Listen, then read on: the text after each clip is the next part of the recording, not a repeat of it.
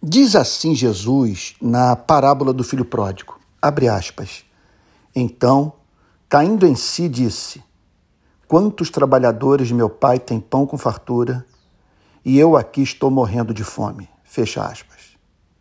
Num primeiro momento, nessa parábola, Deus é visto como um irresponsável. Concede aos seres humanos atributos divinos, os faz à sua imagem e semelhança Seres, portanto, ultrassensíveis, sujeitos à dor. Acolhe ao pedido de vida autônoma dos homens, os deixa virarem as costas para o seu Criador. Não quebra a perna do filho a fim de que este não saísse de casa. Simplesmente o deixa colher o que semeou: abandono, fome solidão perante a aparente indiferença do pai.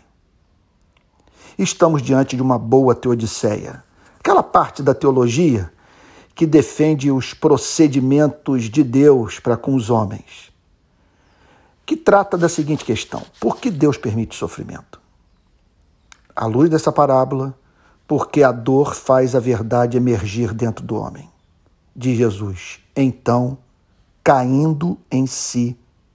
Isso é fundamental para que entendamos o propósito de Deus na dor sofrida por você e por mim. Não se trata, veja só, quando Jesus fala sobre caindo em si, Jesus não está falando de uma verdade que veio de fora, algo que somente pode ser aprendido pela investigação filosófica. Ele não leu um livro, é isso que eu estou querendo dizer. Esse rapaz da parábola do filho pródigo leu o seu coração. A perda de tudo fez com que, sob os escombros do pecado, emergissem fatos, cuja saída do inconsciente para o consciente mudaria o curso da sua vida. O filho mais moço passou a ter contato com a sua alma. Deus nos chama para que nos conheçamos. Isso é mais do que fazermos incursão, arqueologia do espírito.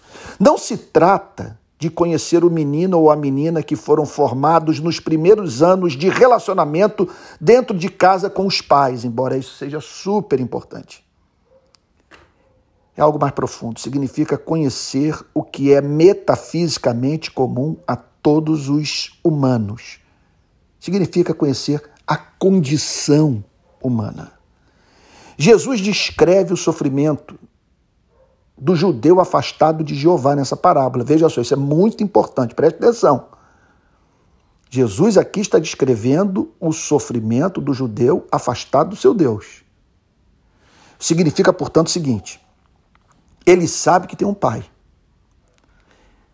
Qual é o valor de levarmos esse ponto em consideração?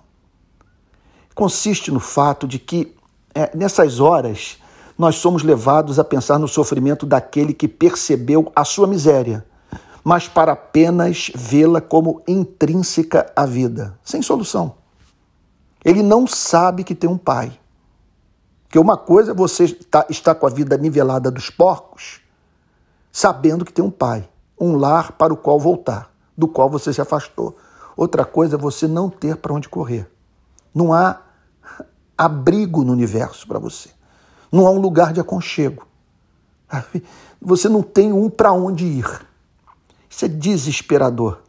Então, ele, ele, ele, essa é a condição do homem moderno. Ele não sabe que tem um pai. Vivencia algo para o qual não há remédio, do qual ninguém pode fugir. Por isso, a dificuldade de muitos em dias de pandemia de cumprirem o distanciamento social que os faz ficar sozinhos em casa cair em si, dentro de casa, sem poder dizer quantos trabalhadores do meu pai comem com fartura e eu aqui morro de fome, é desesperador.